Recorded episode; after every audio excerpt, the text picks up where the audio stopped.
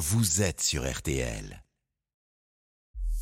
Julien Cellier, l'invité d'RTL Soir. Allez, bonne fin de journée, RTL Soir toujours avec vous et un témoignage fort maintenant qui éclaire un peu plus le malaise au sein de la police. Euh, sous-effectif, culture du chiffre, locaux insalubres, hiérarchie bornée, dérapage. Notre invité raconte tout euh, dans un livre. C'est un ex-policier de la brigade des Stubes. Bonsoir Fabien Millerand. Bonsoir. Euh, vous co-signez aux éditions du Cherche Midi, Police, la loi de l'Omerta. Soit tu fermes ta gueule, soit tu fermes ta gueule. Ça, c'est le sous-titre sur la couverture et vous décrivez très bien euh, le quotidien des policiers, vos débuts au commissariat de Colombes, près de Paris si vieux que des suspects en tapant fort sur une fenêtre réussissent à s'évader de prison. C'est assez dingue. C'est assez dingue. Je m'attendais pas à, découvrir ça en rentrant dans la police. Qu'on puisse s'évader juste en tapant sur une vitre parce que les locaux sont dégradés. Je trouve ça quand même euh, assez cocasse. Les locaux insalubres, quand on en parle, ça ressemble à quoi concrètement? Concrètement, on mettait du scotch sur les vitres pour éviter que le froid il ne rentre. On évitait de brancher trop d'appareils électriques, sinon euh, voilà le compteur sautait.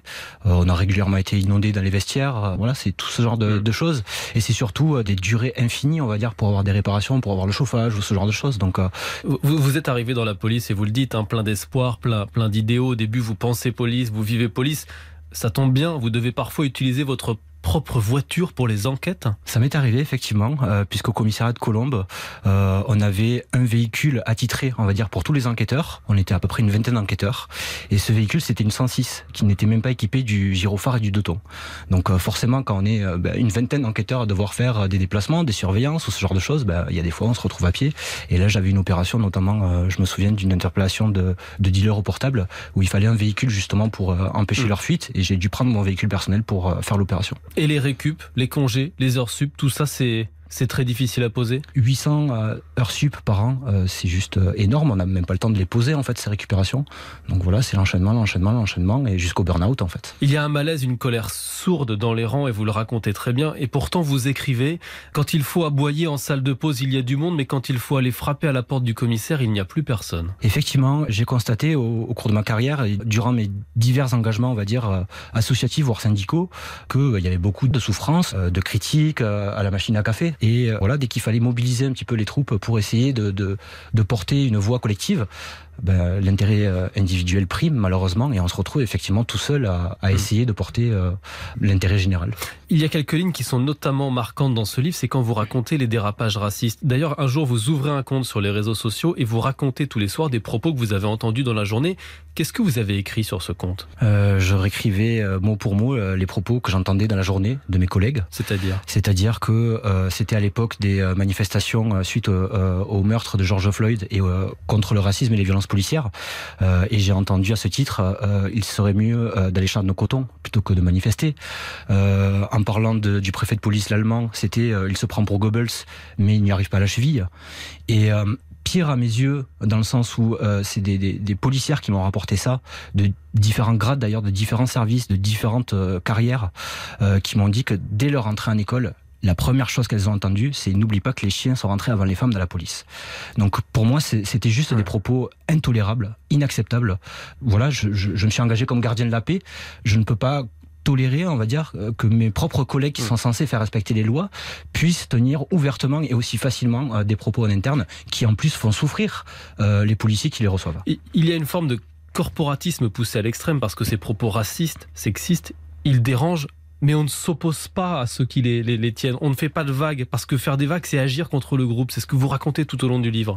Oui, c'est agir contre le groupe, euh, forcément. La police, de toute façon, c'est un métier qui est très difficile. On intervient sur des, situations d'urgence euh, particulièrement euh, traumatisantes parfois. Et il faut pouvoir compter sur ses collègues, il faut pouvoir avoir confiance en eux. De fait, même si...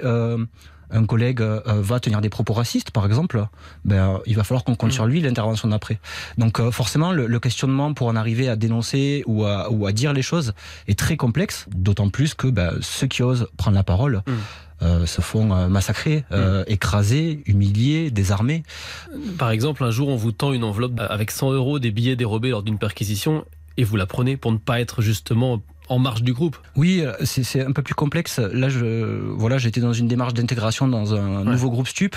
Euh, donc euh, voilà, quand j'arrive dans un nouveau commissariat, personne ne me connaît, personne ne, ne sait ce que je vaux, et c'est un peu un test en fait de confiance que le chef de groupe m'impose en me donnant cette enveloppe. Et j'ai deux choix en fait. Soit je la refuse, et là je suis clairement à la marge du hmm. groupe et j'oublie mon évolution de carrière au sein de cette unité, ou alors je l'accepte et je ferme ma gueule. Plus largement, c'est aussi révélateur du niveau de vie des policiers. Vous faisiez les vendanges pour arrondir les fins de mois à une époque Oui, ça m'est arrivé effectivement de, de, de, prendre des congés euh, euh en septembre. C'est un plaisir, hein, les vendanges, il hein, faut pas non plus euh, caricaturer.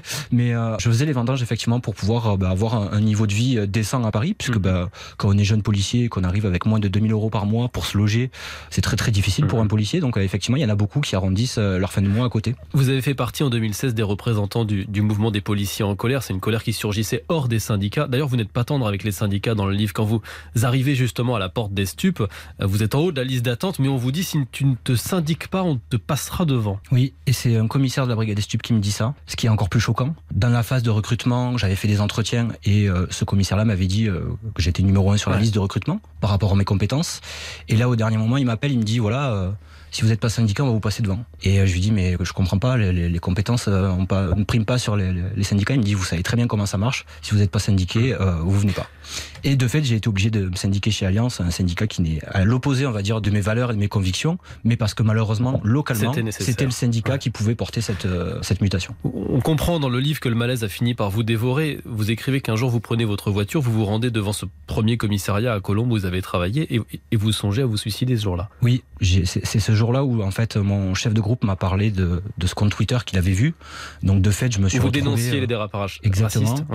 Il, il, il m'a fait un petit peu la morale en me disant, voilà, euh, tu peux pas balancer les collègues comme ça pour une question de confiance dans le groupe, etc. Et à ce moment-là, en fait, le stress post-traumatique généré par le harcèlement euh, à Colombe a tout ressurgi, euh, puisque je me retrouvais un petit peu à la marge du groupe. Et ce soir-là, en rentrant du boulot, ben, ma copine m'a quitté aussi le même jour. Donc euh, tout s'est écroulé, tout s'est effondré. La seule issue que je voyais euh, dans ma tête, puisque j'étais pris vraiment dans une boucle infernale, c'était de mettre fin à mes souffrances. Et euh, fort logiquement pour moi, c'était ben voilà symboliquement d'aller au devant le commissariat de Colombe. Mm. Je, donc je me suis garé, je, je j'ai mis mon arme dans la bouche, je me suis enfermé de l'intérieur pour pas qu'on m'empêche. Et, et là, ben, j'en ai la chair de poule quand je vous dis ça. C'est un miracle en fait. Il y a l'alarme de la voiture qui s'est déclenchée. Et ça m'a ça m'a sorti en fait de la boucle infernale, du stress post-traumatique. Et tout de suite, j'ai repris un peu connaissance, comme si je me réveillais en me disant mais qu'est-ce que tu fais là? T'es con, euh, arrête tout. Euh. Et euh, voilà, je suis parti et. Et fort heureusement, je m'en suis sorti après ça. Merci Fabien Billerand, vous l'ancien officier de la brigade des stupes, co-auteur de Police, la loi de l'Omerta aux éditions du Cherche Midi, d'avoir été ce soir notre invité sur RTL. Merci. Merci beaucoup. Ce témoignage est à retrouver sur rtl.fr. Et RTL Soir continue dans un instant. Il y aura vos dessous de la Coupe du Monde. On va partir au Qatar, le pays de la clim. Elle est même parfois allumée dans la rue, vous l'entendrez. Et puis laissez-vous tenter dernière avec le dernier One Piece, le manga qui s'arrache 500 millions de livres vendus en 25 ans. Rendez-vous compte. À tout de suite. Jusqu'à 19h15. RTL Soir avec Julien Cellier.